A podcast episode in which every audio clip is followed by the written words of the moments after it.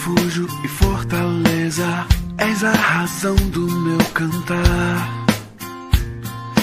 Rocha, abrigo em tempos de incerteza, minha esperança está em ti.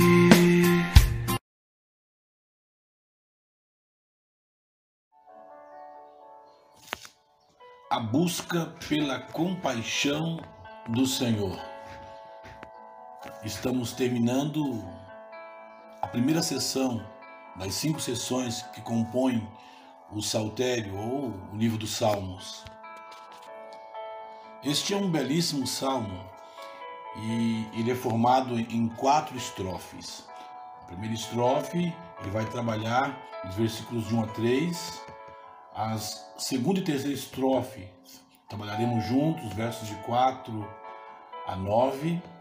E a terceira estrofe, versos de 10 a 12, sendo que o verso 13 ele é a, o término, a conclusão geral destes, não só desse salmo, como também de toda a primeira sessão deste livro, não é? E das canções e poesias que são cantadas aqui, com uma doxologia, não é? Com um bendito seja o Senhor. Para que você acompanhe melhor todo o enredo deste salmo, você pode ficar então com com esta verdade. A busca pela compaixão do Senhor passa pela própria generosidade do suplicante, que não é ingênuo em relação ao mal. Conquanto o mundo seja um mundo mau, cheio de pressões, de artimanhas, de inimigos, de problemas e crises, há sim muita generosidade, ah, especialmente naqueles que já foram objetos da compaixão e da generosidade do Senhor. Esse é um daqueles salmos gerais, ou seja, ah, não dá para entender em que momento específico Davi está se referindo. Ele aqui vai trabalhar então inimigos em todo o processo né, da sua vida e do seu trabalho como rei de Israel, como aquele que é o servo do Senhor, é, um servo justo do Senhor. Davi faz aqui uma iniciação brilhante. Ele vai dizer que o Senhor recompensa a generosidade. Como ele faz isso? Bem-aventurado é o que dá atenção ao pobre, ao necessitado, ao carente. Ele vai dizer que o Senhor recompensa essa generosidade daquele que é justo. Ele vai dizer que o Senhor livrará no dia da calamidade, dará proteção, preservará a vida, fará feliz na terra, não o entregará à vontade dos inimigos, sustentará no seu leito de enfermidade, quando estiver doente, afofarás a cama para ele. Nesse texto, ou nessa primeira estrofe, é?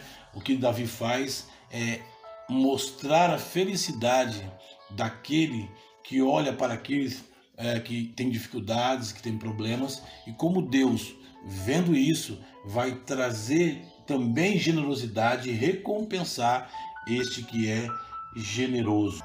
A segunda e terceira estrofe, trabalhadas em conjunto, tem como princípio que o generoso pode contar com a compaixão do Senhor. Ele vai tratar aqui do seu próprio pecado, mas também da ação dos inimigos. Compadece de mim, ele busca essa compaixão, essa generosidade do Senhor, pedindo que o Senhor cure. Ele reconhece que ele é pecador, que ele comete pecados e erros, mas ele também investe um bom tempo para falar sobre os seus inimigos. Verso 5: Meus inimigos falam mal de mim. Versos, versículo 7: Eles pensam coisas ruins ao meu respeito. Ah, e ele então termina essa expressão, é, embora ele fale aqui de alguns aspectos claros, de mentiras, de difamação, de uma série de coisas. No verso 8 chama atenção porque ele diz: Até o meu próprio amigo pessoal, em quem eu tanto confiava, com quem eu comia o pão, traiu-me. Ele revela a traição daquele que era muito próximo a ele. Ele reconhece todas as ações dos inimigos e do seu próprio coração mau. Mas ele pode contar com a compaixão do Senhor. A última e não menos importante estrofe diz que a generosidade não é ingênua em relação ao mal.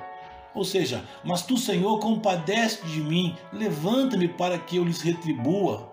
Parece-me aqui que Davi quer, quer vingança. Na verdade, está vindicando de fato a generosidade do Senhor. Ou seja, ele quer, na sua ação como rei, que tinha a, a oportunidade ou dever de julgar aqueles maus, então ele quer fazer isso com justiça. Quanto a mim, tu me sustentas na minha integridade e me colocas para sempre na tua presença. Ou seja, nós não temos aqui a liberdade para fazer vingança. O rei, na sua função, tinha isso. Mas nós podemos então é, influenciar pessoas com as nossas atitudes, com a nossa vida e com o nosso comportamento cristão.